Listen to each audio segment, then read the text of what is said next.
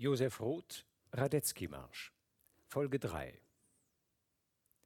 Leutnant Karl Josef von Trotta, jüngster Spross einer aus dem slowenischen Dorf Schipolje stammenden Familie, ist ein unglücklicher Soldat.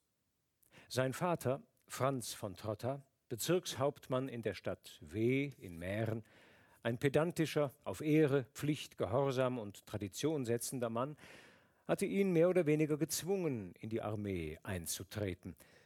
Karl Josef leidet unter dem übermächtigen Erwartungsdruck seines Vaters. Als Schüler der Kavalleriekadettenschule in Mährisch-Weißkirchen war er dann, kaum 18-jährig, zum ersten Mal unmittelbar mit dem Tod konfrontiert worden.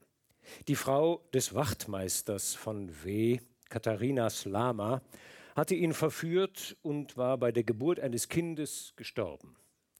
Karl Josef fühlt sich schuldig an ihrem Tod und die Soldatenlaufbahn betritt er, wenn man so will, als gebrochener Mann. Anfangs in Jugendtagen konnte er zwar noch zuweilen so etwas wie Stolz darüber empfinden, in den Dienst des Kaisers zu treten und gegebenenfalls sein Leben für Monarch und Vaterland zu opfern, aber aller Stolz, alles Selbstbewusstsein zerrinnt, als er zu den kaiserlichen Ulanen eingezogen, das Soldatenleben hautnah erlebt. Bordellbesuche, geheuchelte Kameraderie, militärischer Drill. Dann stirbt auch noch sein einziger Freund, der Regimentsarzt Max Demand, bei einem Duell, jenem erzwungenen Ritual, das die Ehre höher stellt als das Leben. Welch ein Wahnsinn. Leutnant Karl Josef war unfreiwillig und mittelbar am Zustandekommen dieses Duells nicht ganz unbeteiligt und fühlt sich nun wiederum schuldig am Tod eines ihm sehr vertrauten Menschen. Er ist verzweifelt. Er spürt, dass er den in ihn gesetzten Erwartungen nicht entsprechen kann, dass er, schlimmer noch, dem zwar nicht ausgesprochenen, aber doch stillschweigend von jedermann vorausgesetzten Vermächtnis seines Großvaters des Helden von Solferino, der einst dem Kaiser in einer Schlacht das Leben rettete, nie und nimmer wird gerecht werden können. Er ist und bleibt ein Enkel. Das ist die Situation am Ende des ersten Teils des Romans und so weit waren wir gekommen. Was soll der arme Leutnant von Trotta nun tun? Den Dienst bei der Armee quittieren? Kaum, dass er begonnen hat? Unmöglich. Am liebsten würde er sich in ein Regiment im Süden der Donaumonarchie versetzen lassen, in die Heimat seiner bäuerlichen Vorfahren, nach Slowenien.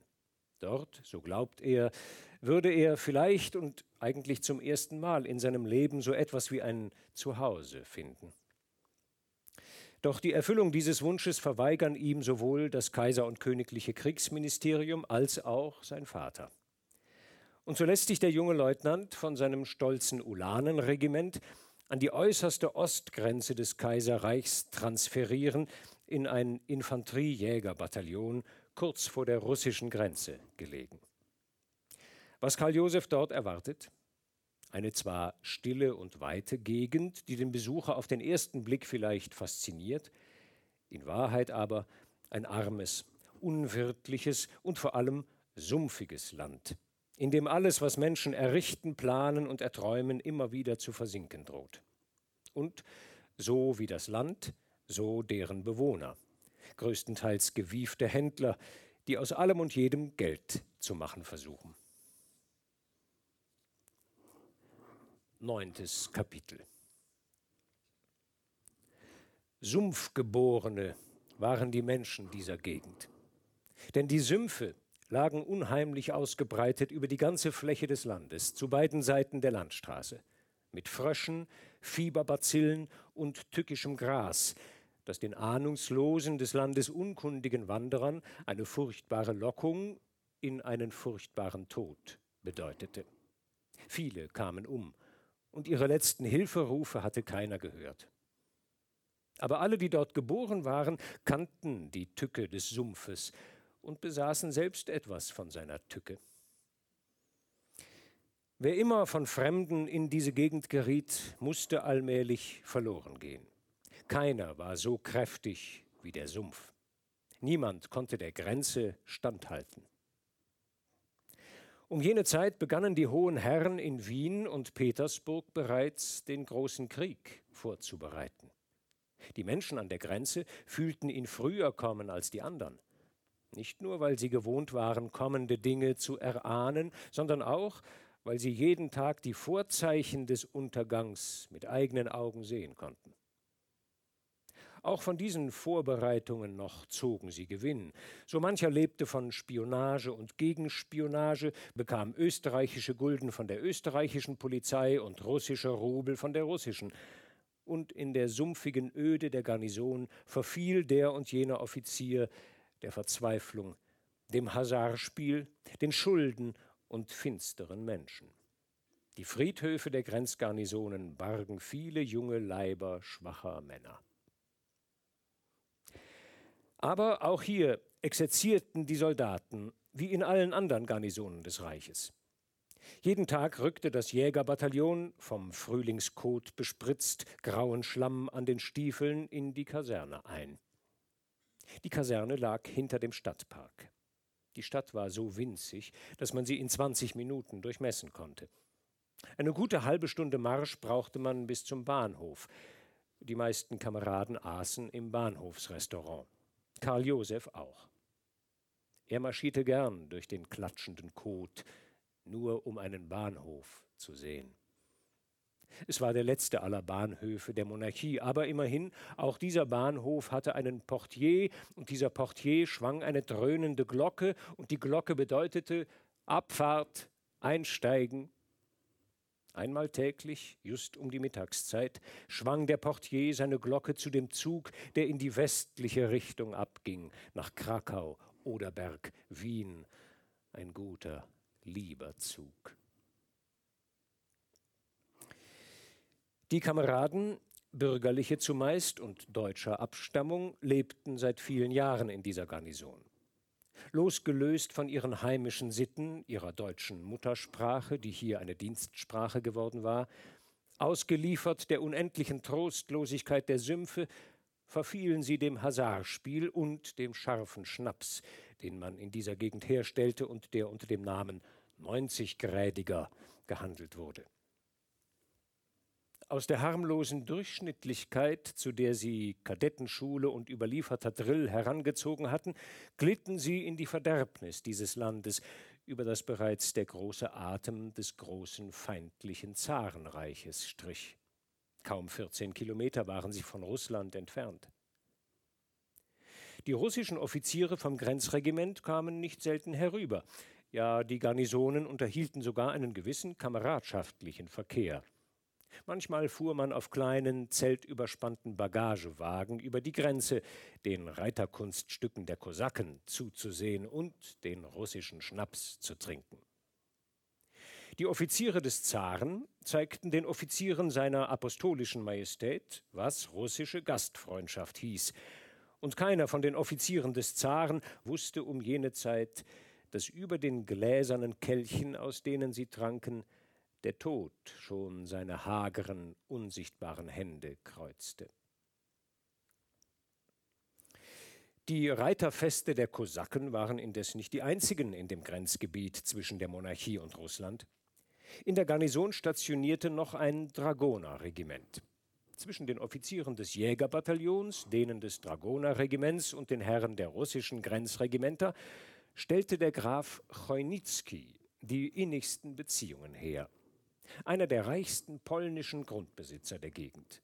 Graf Wojciech Chojnicki, verwandt mit den Ledochowskis und den Potockis, befreundet mit den Thuns, Kenner der Welt, 40 Jahre alt, aber ohne erkennbares Alter, Rittmeister der Reserve, Junggeselle, leichtlebig und schwermütig zu gleicher Zeit, liebte die Pferde, den Alkohol, die Gesellschaft, den Leichtsinn und auch den Ernst. Den Winter verbrachte er in großen Städten und in den Spielsälen der Riviera. Und wie ein Zugvogel pflegte er, wenn der Goldregen an den Dämmen der Eisenbahn zu blühen begann, in die Heimat seiner Ahnen zurückzukehren. Er brachte mit sich einen leicht parfümierten Hauch der großen Welt und galante und abenteuerliche Geschichten. Zweimal in der Woche, und zwar Montag und Donnerstag, fanden in der Villa des Grafen Chojnitzki die sogenannten kleinen Abende statt und einmal im Monat das sogenannte Fest. An den kleinen Abenden waren nur sechs Zimmer erleuchtet, an den Festen aber zwölf. Man begann immer mit Wermut und herben spanischen Weinen. Man ging über zu Burgunder und Bordeaux. Hierauf kam der Champagner. Ihm folgte der Cognac. Und man schloss, um der Heimat den gehörigen Tribut zu zollen, mit den Gewächsen des Bodens, dem 90-Grädigen. Die Offiziere des feudalen Dragonerregiments und die meist bürgerlichen Offiziere des Jägerbataillons schlossen beim Grafen Chojnitzki rührselige Bündnisse fürs Leben. Seit Jahren war der Graf Reichsratsabgeordneter regelmäßig wiedergewählt von seinem Bezirk. Alle Gegenkandidaten schlagend mit Geld, Gewalt und Überrumpelung. Günstling der Regierung und Verächter der parlamentarischen Körperschaft, der er angehörte. Er hatte nie eine Rede gehalten und nie einen Zwischenruf getan. Ungläubig, spöttisch, furchtlos und ohne Bedenken pflegte Chojnitzki zu sagen, der Kaiser sei ein gedankenloser Greis, die Regierung eine Bande von Trotteln, der Reichsrat eine Versammlung gutgläubiger Idioten, die staatlichen Behörden bestechlich, feige und faul. Die deutschen Österreicher waren Walzertänzer und Heurigensänger.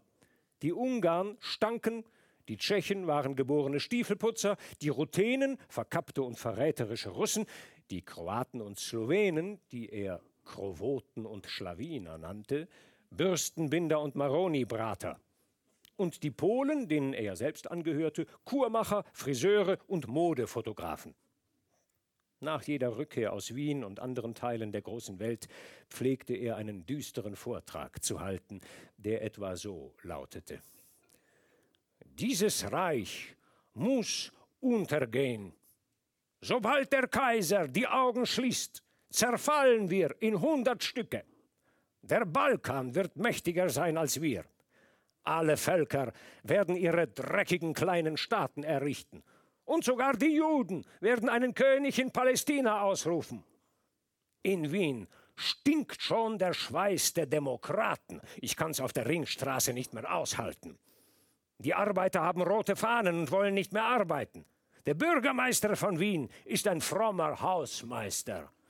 Die Pfaffen gehen schon mit dem Volk. Man predigt Tschechisch in den Kirchen.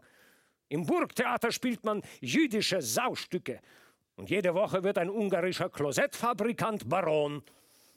Ich sag euch, meine Herren, wenn jetzt nicht geschossen wird, ist's aus. Wir werden's noch erleben. Die Zuhörer des Grafen lachten und tranken noch eins. Sie verstanden ihn nicht. Man schoss gelegentlich, besonders bei den Wahlen, um dem Grafen Chojnitzki zum Beispiel das Mandat zu sichern und zeigte also, dass die Welt nicht ohne weiteres untergehen konnte. Der Kaiser lebte noch. Nach ihm kam der Thronfolger. Die Armee exerzierte und leuchtete in allen vorschriftsmäßigen Farben. Die Völker liebten die Dynastie und huldigten ihr in den verschiedensten Nationaltrachten. Chojnitzki war ein Witzbold. Der Leutnant Trotter aber, empfindlicher als seine Kameraden, trauriger als sie, und in der Seele das ständige Echo der rauschenden, dunklen Fittiche des Todes, dem er schon zweimal begegnet war, der Leutnant spürte zuweilen das finstere Gewicht der Prophezeiungen.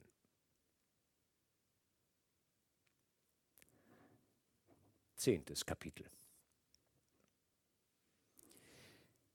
Jede Woche, wenn er Stationsdienst hatte, schrieb Leutnant Trotter seine gleichtönigen Berichte an den Bezirkshauptmann, seinen Vater. Die Briefe des Leutnants verrieten nichts von seiner veränderten Lebensweise und von den ungewöhnlichen Verhältnissen der Grenze. Und der Bezirkshauptmann vermied jede Frage. Seine Antworten, die er regelmäßig jeden vierten Sonntag an den Sohn abschickte, waren ebenso gleichförmig wie die Briefe des Leutnants.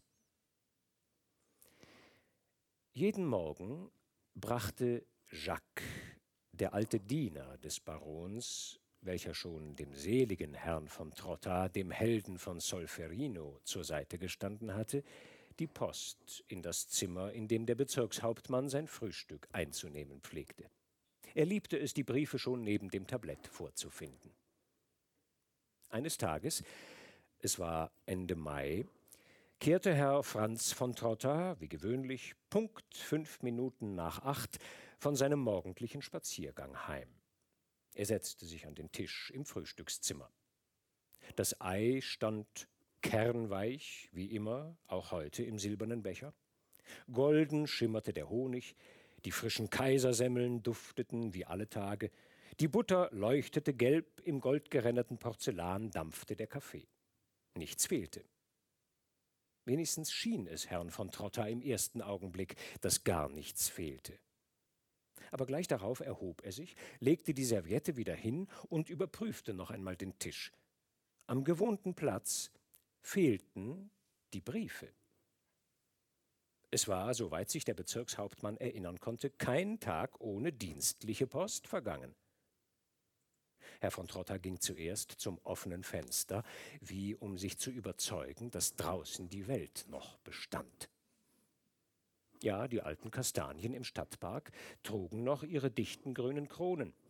In ihnen lärmten unsichtbar die Vögel wie an jedem Morgen.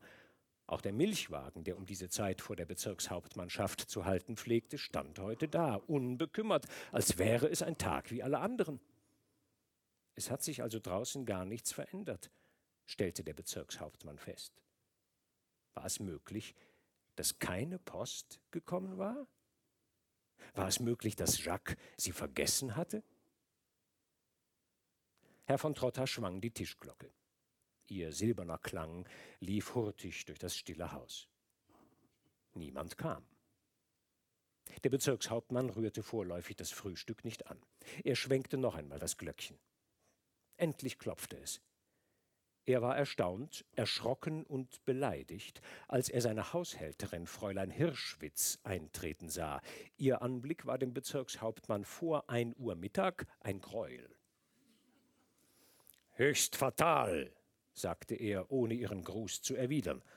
Wo ist Jacques?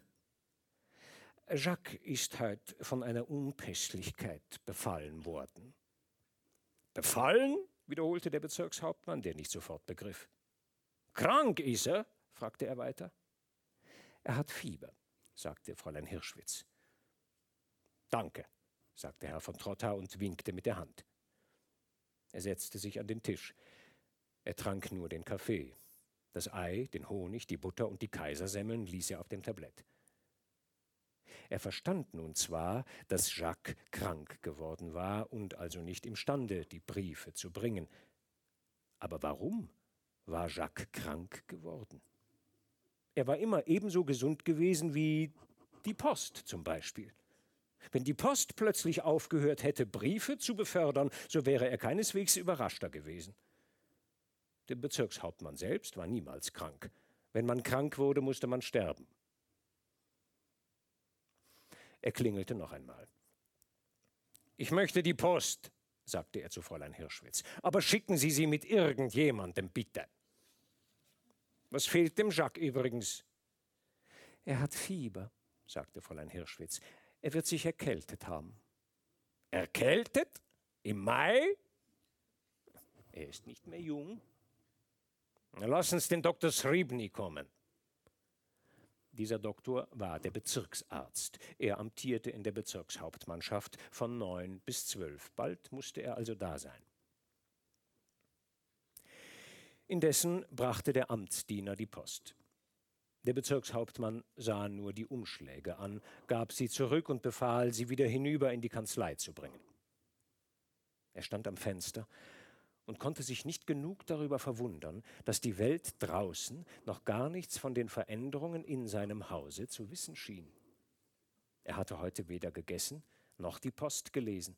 Jacques lag an einer rätselhaften Krankheit danieder und das Leben ging weiter seinen gewohnten Gang.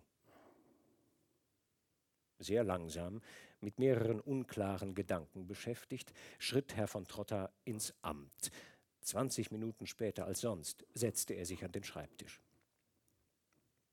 Der erste Bezirkskommissär kam, Bericht zu erstatten. Es hatte gestern wieder eine Versammlung tschechischer Arbeiter gegeben. Ein Sokolfest war angesagt. Auch die Sozialdemokraten machten sich bemerkbar. In der Spinnerei wurde ein Arbeiter von seinen Kameraden geschlagen, angeblich und nach den Spitzelberichten, weil er es ablehnte, in die Rote Partei einzutreten. All dies bekümmerte den Bezirkshauptmann. Es schmerzte ihn, es kränkte ihn, es verwundete ihn. Alles, was die ungehorsamen Teile der Bevölkerung unternahmen, um den Staat zu schwächen, seine Majestät den Kaiser mittelbar oder unmittelbar zu beleidigen, das Gesetz ohnmächtiger zu machen, als es ohnehin schon war, die Ruhe zu stören, den Anstand zu verletzen, oppositionelle Abgeordnete durchzusetzen, all das waren gegen ihn selbst, den Bezirkshauptmann, unternommene Handlungen. Zuerst hatte er das Volk, das mehr Rechte verlangte, nur gering geschätzt. Allmählich aber begann er sie zu hassen. Die Schreiner, die Brandstifter, die Wahlredner. Er schärfte dem Bezirkskommissär ein, jede Versammlung sofort aufzulösen, in der man es sich etwa einfallen ließ, Resolutionen zu verfassen. Von allen in der letzten Zeit modern gewordenen Worten hasste er dieses am stärksten. Vielleicht weil es nur eines winzigen andern Buchstabens bedurfte, um in das schändlichste aller Worte verwandelt zu werden, in Revolution. Dieses Wort hatte er vollends ausgerottet. In seinem Sprachschatz, auch im Dienstlichen, kam es nicht vor. Und wenn er in dem Bericht eines seiner Untergebenen etwa die Bezeichnung revolutionärer Agitator für einen der aktiven Sozialdemokraten las, so strich er dieses Wort und verbesserte mit roter Tinte verdächtiges Individuum.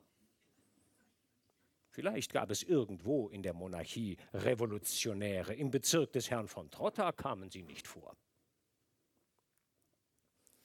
Schicken Sie mir nachmittags den Wachtmeister Slama, sagte Herr von Trotta zum Kommissär.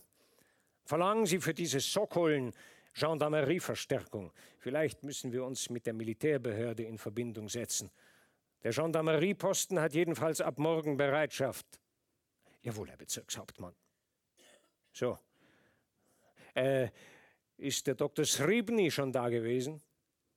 Er ist gleich zu Jacques gerufen worden. Ich hätte ihn gern gesprochen. Der Bezirkshauptmann berührte heute kein Aktenstück mehr. Damals, in den ruhigen Jahren, als er angefangen hatte, sich in der Bezirkshauptmannschaft einzurichten, damals hatte es noch keine Autonomisten, keine Sozialdemokraten und verhältnismäßig wenig verdächtige Individuen gegeben. Es war auch im Lauf der Jahre kaum zu merken, wie sie wuchsen, sich ausbreiteten und gefährlich wurden. Es war nun dem Bezirkshauptmann, als machte ihn erst die Erkrankung Jacques, mit einem Mal auf die grausamen Veränderungen der Welt aufmerksam, und als bedrohte der Tod, der jetzt am Bettrand des alten Dieners sitzen mochte, nicht diesen allein.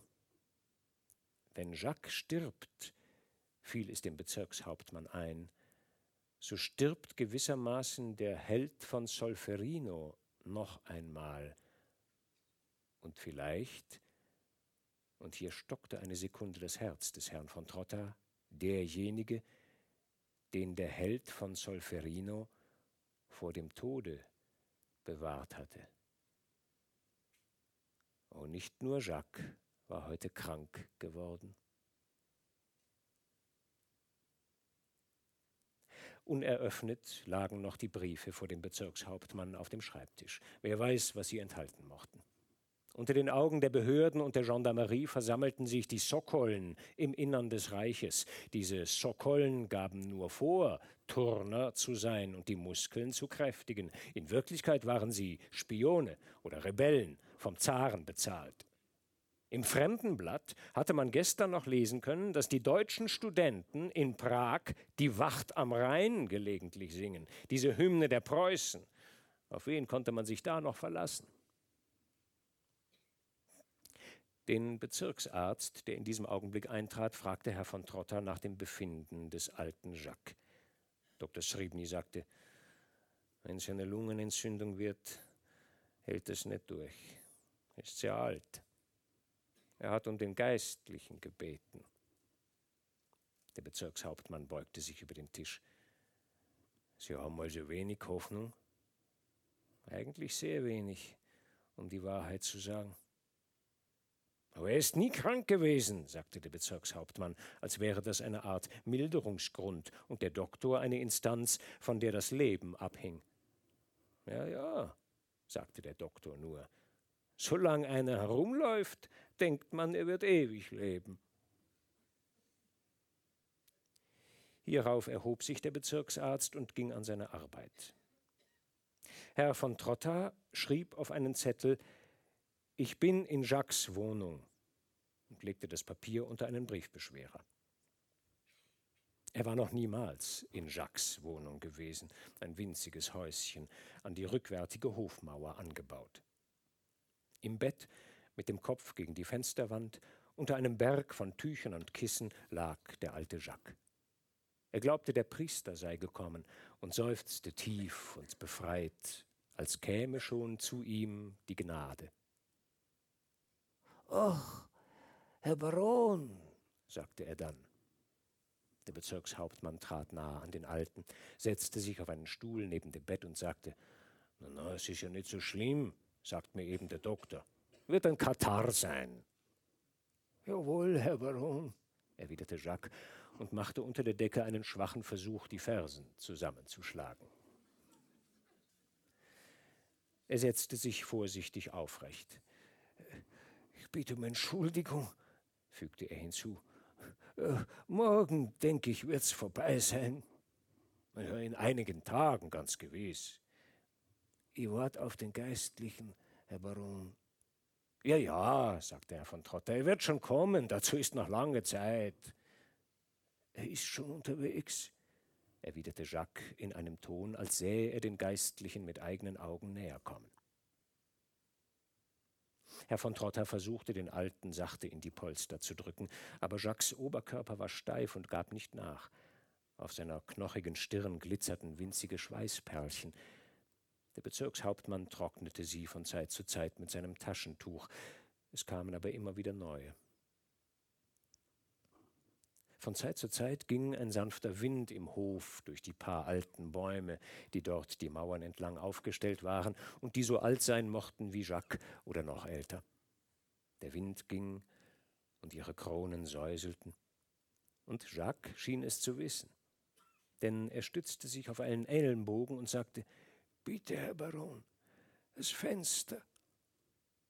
Der Bezirkshauptmann klinkte das Fenster auf und sofort drangen die heiteren, maienhaften Geräusche des Hofes ins kleine Zimmer. Man hörte das Säuseln der Bäume, das übermütige Summen der funkelnden Fliegen und das Trillern der Lerchen aus blauen, unendlichen Höhen. Fröhlich war die Welt, drinnen und draußen. Und Jacques beugte sich aus dem Bett, lauschte regungslos, die Schweißperlchen glitzerten auf seiner harten Stirn und sein schmaler Mund öffnete sich langsam. Zuerst lächelte er nur stumm, dann kniff er die Augen zu, jetzt sah er aus wie ein alter Schelm, und ein dünnes Kichern kam aus seiner Kehle. Ja, er lachte. Auch der Bezirkshauptmann schmunzelte. Der Tod kam zum alten Jacques wie ein munteres Mädchen im Frühling. Und Jacques öffnete den alten Mund und zeigte ihm die spärlichen gelben Zähne. Er hob die Hand, wies auf das Fenster und schüttelte immerfort kichernd den Kopf. Hm, ist ein schöner Tag heute, bemerkte der Bezirkshauptmann. Da kommt er ja, da kommt er ja, sagte Jacques. Auf dem Schimmel, ganz weiß angezogen. Aber warum reitet er denn so langsam? Schau, wie langsam der reitet. Ah, grüß Gott, grüß Gott. Wollen Sie nicht näher kommen? Ah, kommen Sie nur, kommen Sie nur. Schön ist's heute, nicht? Er zog die Hand zurück, richtete den Blick auf den Bezirkshauptmann und sagte, wie langsam der reitet. Das kommt, weil er von drüben ist. Er ist schon lange tot und gar nicht mehr gewohnt, hier auf den Steinen herumzureiten. Ja, früher, weißt noch, wie der ausgeschaut hat? Ich möchte das Bild sehen, er sich wirklich verändert hat. Bring's her, das Bild, sei so gut, bring's her, bitte, Herr Baron. Der Bezirkshauptmann begriff sofort, dass es sich um das Porträt des Helden von Solferino handelte. Er ging gehorsam hinaus. Er nahm auf der Treppe sogar zwei Stufen auf einmal, trat schnell ins Herrenzimmer, stieg auf einen Stuhl und holte das Bild des Helden von Solferino vom Haken. Es war ein wenig verstaubt.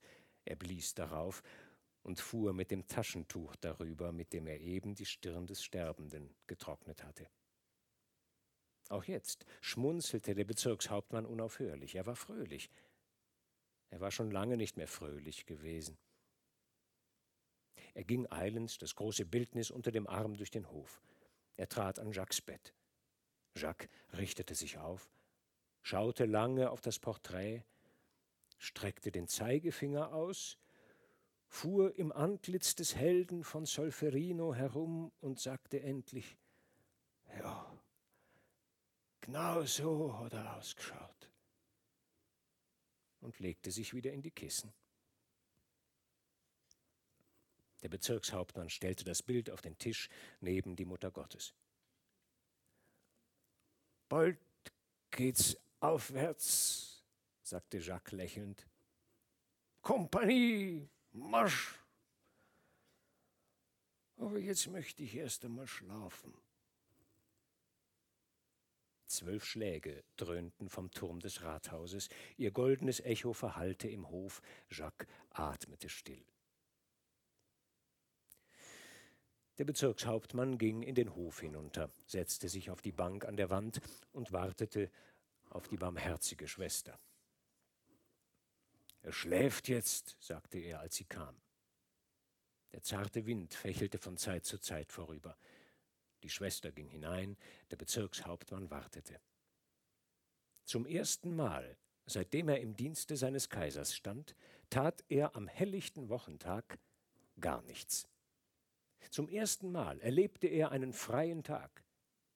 Er dachte fortwährend an den alten Jacques und war dennoch fröhlich. Der alte Jacques starb, aber es war, als feierte er ein großes Ereignis und der Bezirkshauptmann hätte aus diesem Anlass seinen ersten Ferientag. Auf einmal hörte er die barmherzige Schwester aus der Tür treten. Sie erzählte, dass Jacques anscheinend bei klarer Vernunft und ohne Fieber, aus dem Bett aufgestanden und eben im Begriff sei, sich anzuziehen. Und in der Tat erblickte der Bezirkshauptmann gleich darauf den Alten am Fenster. Mit seiner gesunden, gewohnten Stimme rief er Es geht mir gut, Herr Baron. Ich bin ganz gesund. Bitte um Entschuldigung, bitte. Bitte sich nicht zu inkommodieren. Na, na dann, dann ist ja alles gut. Es freut mich. Freut mich außerordentlich. Herr von Trotta, von solch wunderbarem Ereignis erfreut, aber auch ein wenig ratlos, beschloss, morgen den Bezirksarzt zu fragen. Vorläufig ging er in die Kanzlei. Dem Wachtmeister Slama, der schon lange auf ihn gewartet hatte, gab er Anweisungen für das Fest der Sokollen aber ohne Strenge und Nachdruck. Alle Gefahren, von denen der Bezirk W und die Monarchie bedroht waren, erschienen Herrn von Trotter auf einmal geringer als am Vormittag. Hören Sie, Slama, sagte er, ist Ihnen sowas schon zu Ohren gekommen?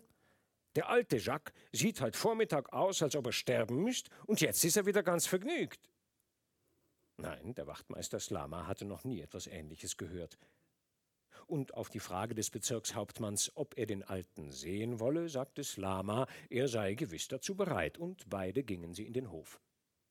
Und da saß nun Jacques auf seinem Schemel, eine Reihe militärisch geordneter Stiefelpaare vor sich, die Bürste in der Hand und kräftig auf die Schuhwichse spuckend. Er wollte sich erheben, konnte es aber nicht schnell genug und fühlte auch schon die Hände des Herrn von Trotter auf seinen Schultern. Heiter salutierte er mit der Bürste vor dem Wachtmeister. In seiner Stube saß indessen betend die barmherzige Schwester.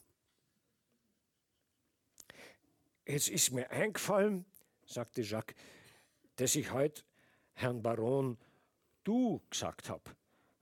Ich habe mich plötzlich erinnert. Na, macht nichts, Jacques, sagte Herr von Trotter, das war das Fieber. Ja, ja, da habe ich halt als Leich geredet. Ach, Herr Baron, mein, mein Sparkassenbüchel liegt im Bettkasten unterm Militärbüchel. Da ist was fürs Begräbnis und der heilige Mess. Na, lieber Jacques, kommt Zeit, kommt Rat, sagte der Bezirkshauptmann. Wir können warten. Jacques hatte unterdessen alle Stiefel blank geputzt. Die goldene Nachmittagssonne spielte hoch oben in den grünen Kronen, die Mücken tänzelten abendlich und müd, und manchmal surrte schwer ein Maikäfer an den Sitzenden vorüber. Und jetzt gehst ins Bett, sagte Herr von Trotta zu Jacques. Äh, na, na, ich muss noch, ich muss noch das Bild hinauftragen, murmelte der Alte, stand auf, holte das Porträt des Helden von Solferino und verschwand im Dunkel der Treppe. Der Wachtmeister sah ihm nach und sagte, Merkwürdig. Ja, recht merkwürdig, antwortete Herr von Trotta. Jacques kam zurück und näherte sich der Bank. Er setzte sich ohne ein Wort zwischen den Bezirkshauptmann und den Wachtmeister, öffnete den Mund, atmete tief, und ehe sich noch beide ihm zugewandt hatten, sank sein alter Nacken auf die Lehne und seine Hände fielen auf den Sitz. Der Wind fuhr heftig und kurz durch den Hof. Sachte segelten oben die rötlichen Wölkchen dahin, die Sonne war hinter der Mauer verschwunden. Der Bezirkshauptmann bettete den silbernen Schädel seines Dieners in seine linke Hand und tastete mit der rechten nach dem Herzen des Ohnmächtigen. Der Wachtmeister stand erschrocken da. Die barmherzige Schwester kam mit breiten, eiligen Schritten. Sie nahm die Hand des Alten, hielt sie eine Weile zwischen den Fingern, legte sie sanft zurück und machte das Zeichen des Kreuzes. Sie sah den Wachtmeister still an. Er verstand, und griff Jacques unter die Arme. Sie fasste seine Beine. So trugen sie ihn in die kleine Stube, legten ihn auf das Bett, falteten ihm die Hände, umwanden sie mit dem Rosenkranz und stellten ihm das Bild der Mutter Gottes zu Häupten. An seinem Bett knieten sie nieder, und der Bezirkshauptmann betete. Er hatte schon lange nicht mehr gebetet.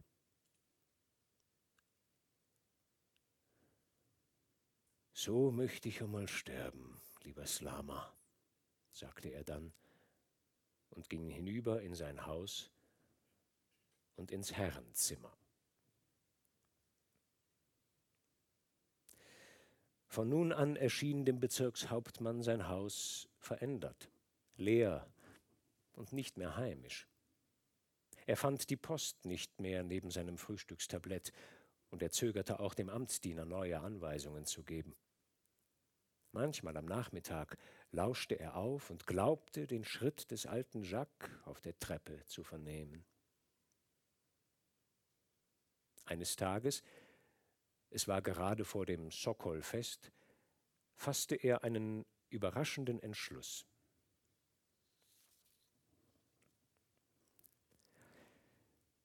Der Herr Bezirkshauptmann beschloss, seinen Sohn in der fernen Grenzgarnison zu besuchen. Mit diesem Satz beginnt das elfte Kapitel des Romans. Franz von Trotta macht sich einerseits betrübt und kummervoll auf die Reise, hat er doch mit dem alten Jacques einen Menschen verloren, dem er sich vielleicht als einzigem sehr nahe fühlte. Jetzt ist er sehr allein. Und außerdem bedrücken ihn die politischen Zustände in seinem Bezirk, denen er sich nicht gewachsen fühlt. Aber andererseits freut er sich auch darauf, seinen Sohn wiederzusehen, den Leutnant, der im Dienst des Kaisers steht und dort in der Ferne die Ehre des Vaterlands und der Familie verteidigt.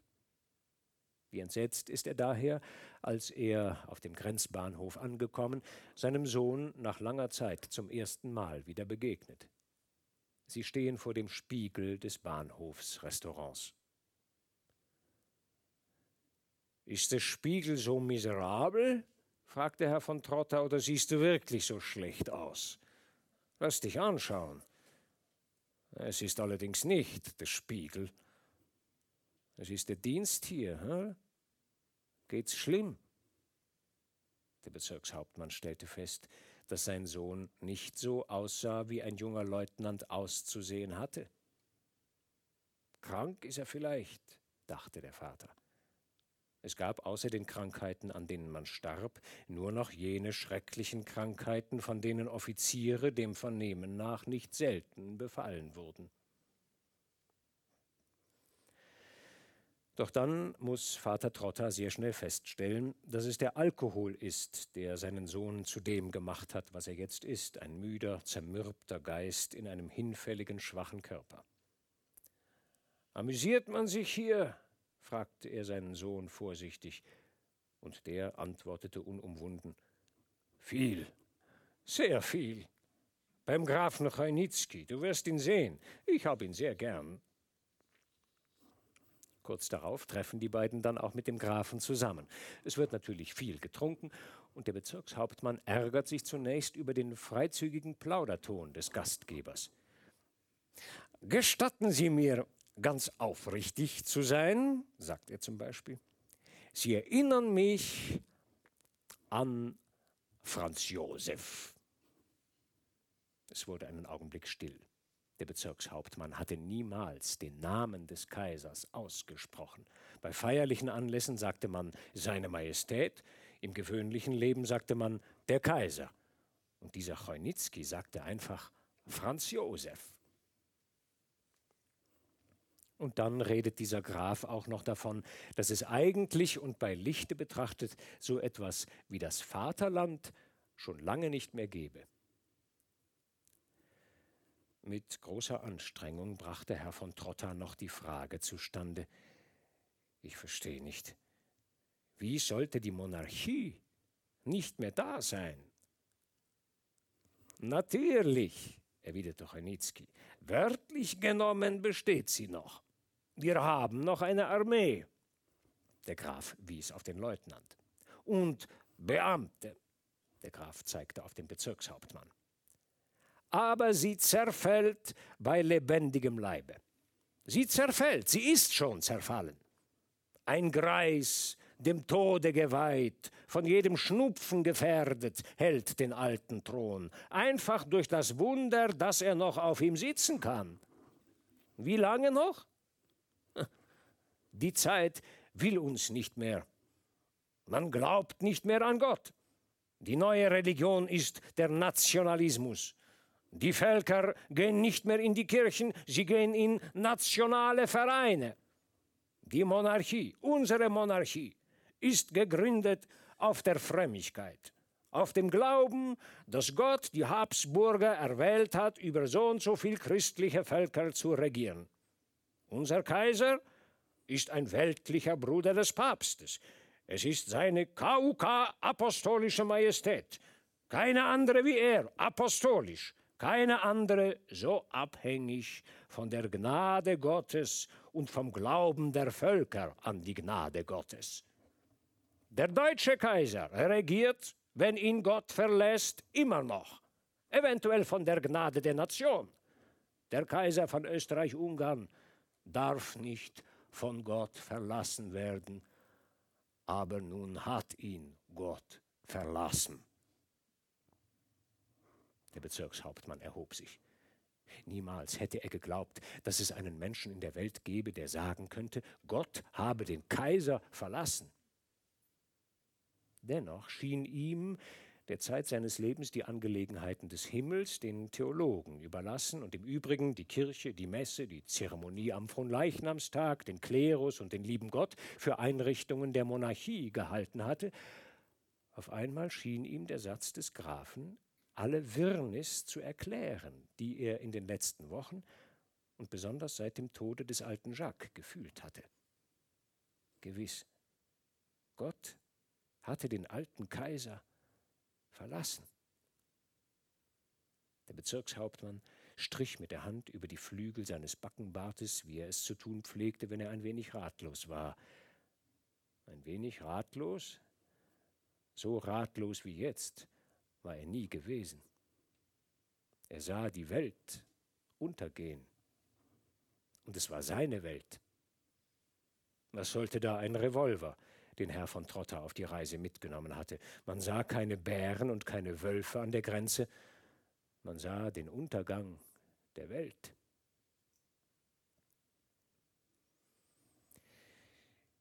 In dieser Erkenntnis wird der Bezirkshauptmann am nächsten Tag dann nur noch bestärkt, als er seinen Sohn, betrunken, zerlumpt, mit aschgrauer Hautfarbe in dessen Zimmer antrifft.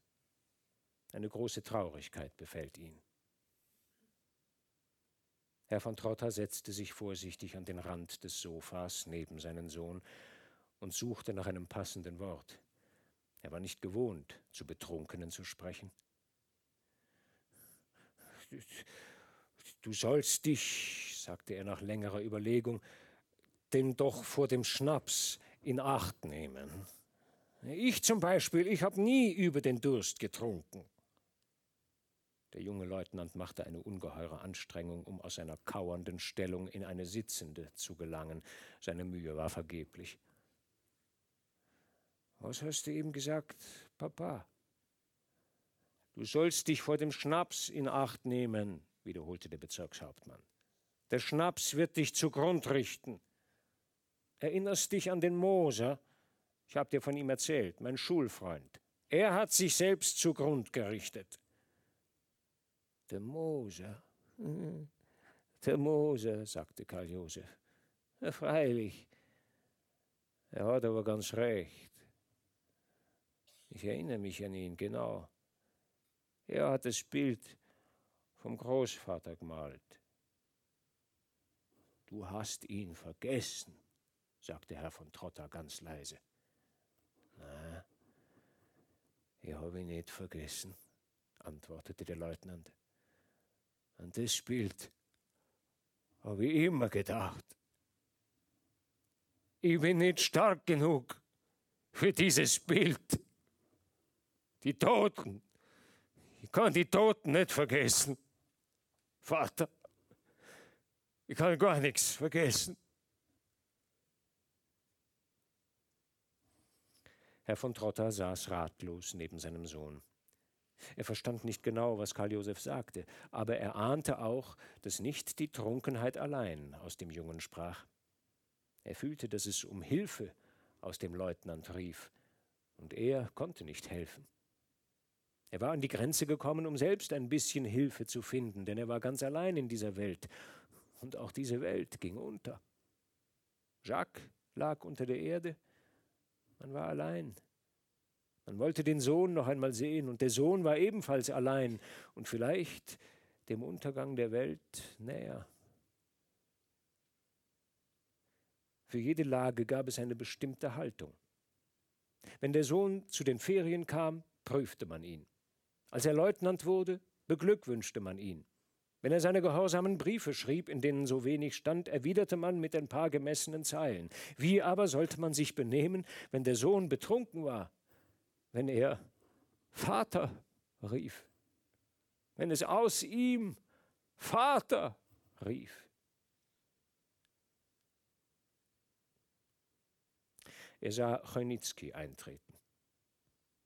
Es ist ein Telegramm für Sie gekommen, Herr Baron. Der Hoteldiener hat's gebracht. Es war ein Diensttelegramm. Es berief Herrn von Trotta wieder nach Hause. Man ruft sie leider schon zurück. Ah, das wird mit den Sokolen zusammenhängen. Ja, ja, es ist wahrscheinlich, sagte Herr von Trotter. Es wird Unruhen geben. Er wusste jetzt, dass er zu schwach war, etwas gegen Unruhen zu unternehmen. Chojnitzki sagte, es ist nicht leicht, wenn man die Hände gebunden hat, wie in dieser verflixten Monarchie etwas gegen Unruhen zu unternehmen. Lassen Sie nur ein paar Rädelsführer verhaften und die Zeitungen fallen über Sie her und alle werden wieder freigelassen. Lassen Sie den Zokolverein auflösen und Sie bekommen eine Riege von der Statthalterei. Autonomie. Aber wartet nur. Hier in meinem Bezirk endet jede Unruhe mit Schießen. Solange ich hier lebe. Er trat zu Karl Josef und sagte mit der Betonung und der Sachkenntnis eines Mannes, der an den Umgang mit Betrunkenen gewohnt ist: Ihr Herr Papa muss abreisen. Karl Josef verstand auch sofort. Er konnte sich sogar erheben. Mit verglasten Blicken suchte er den Vater. Es tut mir leid, Vater.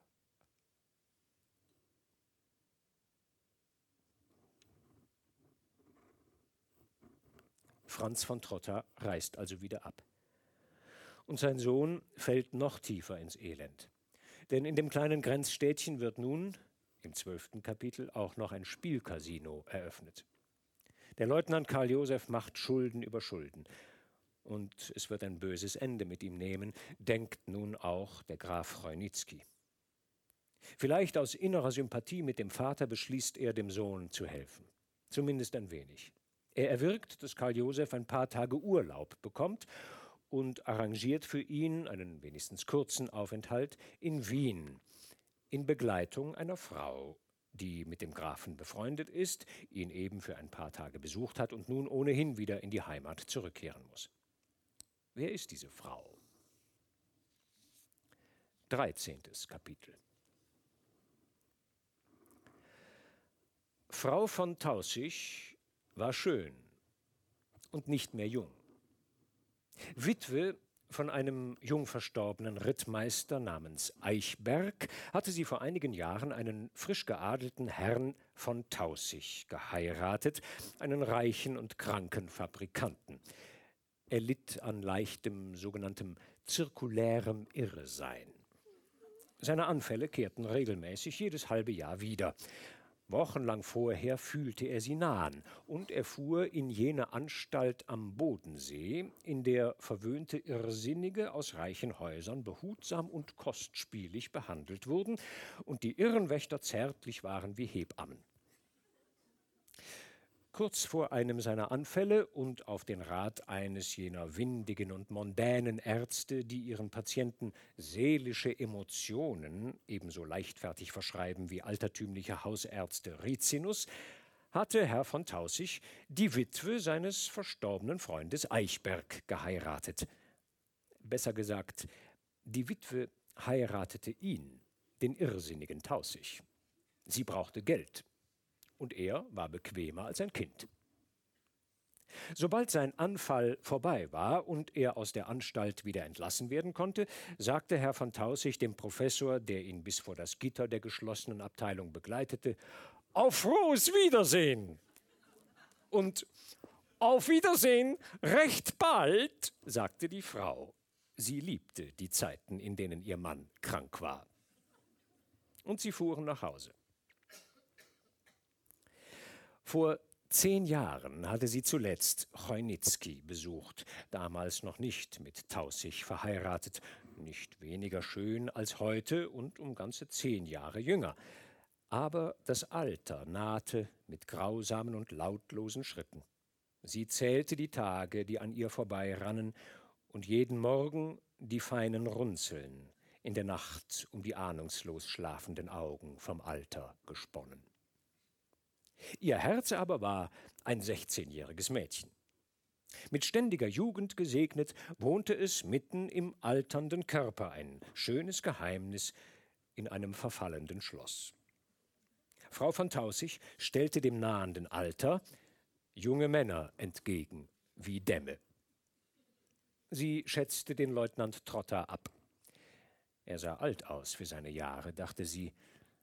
Er hat traurige Dinge erlebt, und er ist nicht aus ihnen klug geworden. Er liebt nicht leidenschaftlich, aber vielleicht auch nicht flüchtig.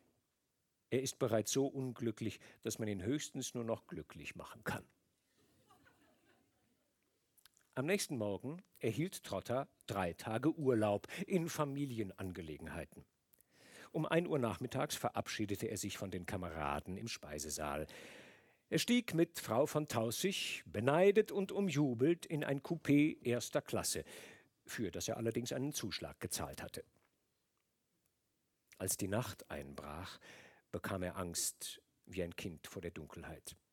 Er saß reglos der Frau gegenüber, sah die Lichter der vorüberhuschenden Stationen sekundenlang das Abteil erhellen und das bleiche Angesicht der Frau von Tausig noch blasser werden. Er konnte kein Wort hervorbringen.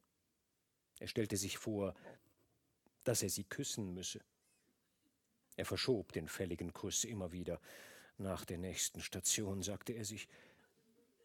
Auf einmal streckte die Frau ihre Hand aus, suchte nach dem Riegel an der Coupétür, fand ihn und ließ ihn einschnappen.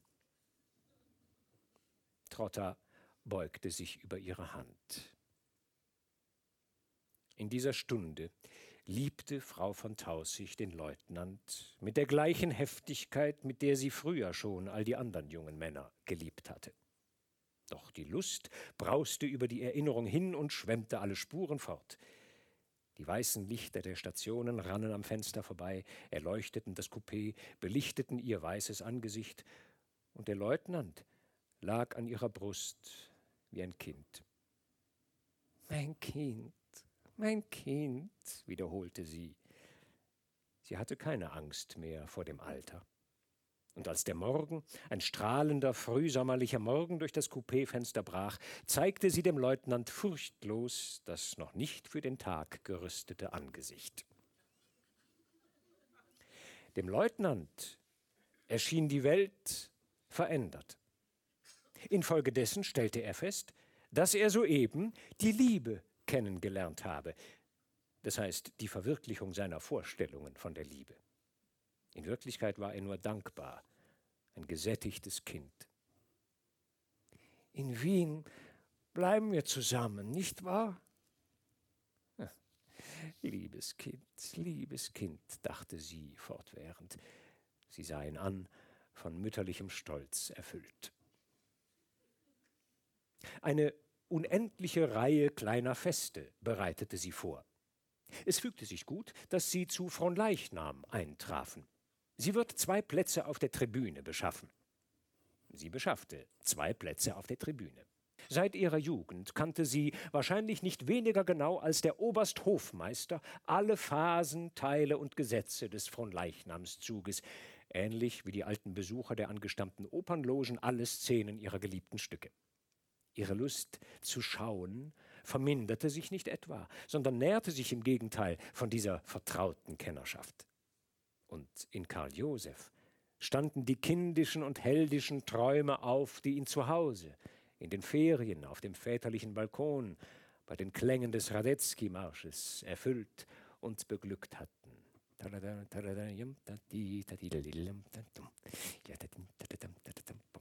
Die ganze majestätische Macht des alten Reiches zog vor seinen Augen dahin.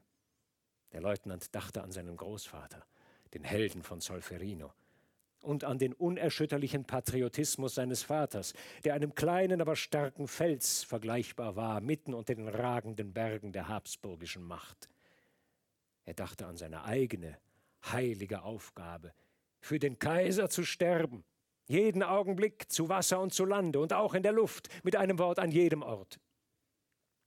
Das porzellanblaue Auge des allerhöchsten Kriegsherrn, erkaltet auf so vielen Bildern an so vielen Wänden des Reiches, füllte sich mit neuer väterlicher Huld und blickte wie ein ganz blauer Himmel auf den Enkel des Helden von Solferino. Es leuchteten die lichtblauen Hosen der Infanterie. Wie der leibhaftige Ernst der ballistischen Wissenschaft zogen die kaffeebraunen Artilleristen vorbei. Die blutroten Feze auf den Köpfen der hellblauen Bosniaken brannten in der Sonne wie kleine Freudenfeuerchen, angezündet vom Islam zu Ehren seiner apostolischen Majestät. In den schwarzen lackierten Karossen saßen die goldgezierten Ritter des Flieses und die schwarzen rotbäckigen Gemeinderäte. Nach ihnen wehten wie majestätische Stürme die Rosshaarbüsche der Leibgardeinfanterie einher, und schließlich erhob sich der Kaiser und königliche Gesang der irdischen, aber immerhin apostolischen Armee Cherubim. Gott erhalte, Gott beschütze unsern Kaiser, unser Land. Der Gesang schwebte über allen Köpfen, ein Himmel aus Melodie, ein Baldachin aus schwarz-gelben Tönen.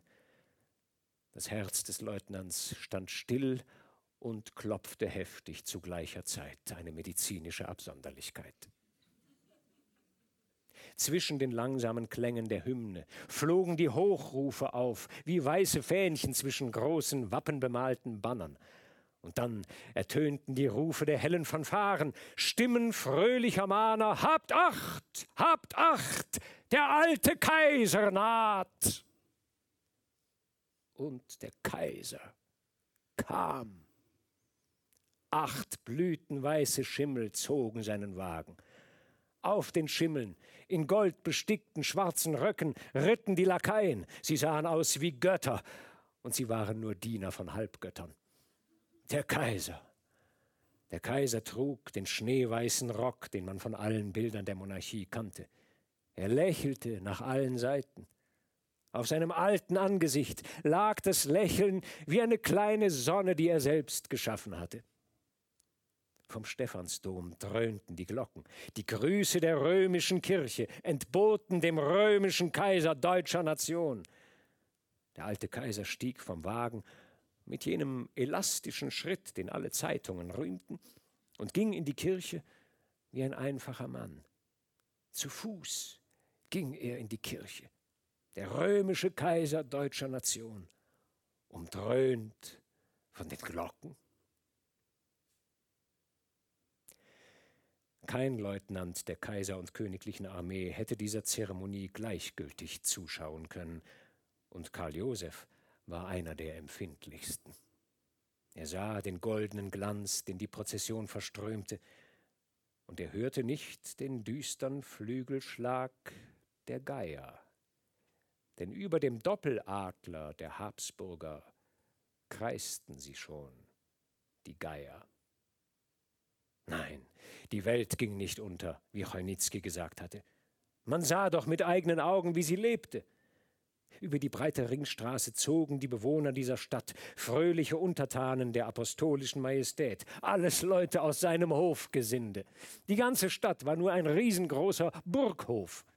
Staatsbeamte mit goldenen Kragen und schmalen Degen kamen würdig und verschwitzt von der Prozession.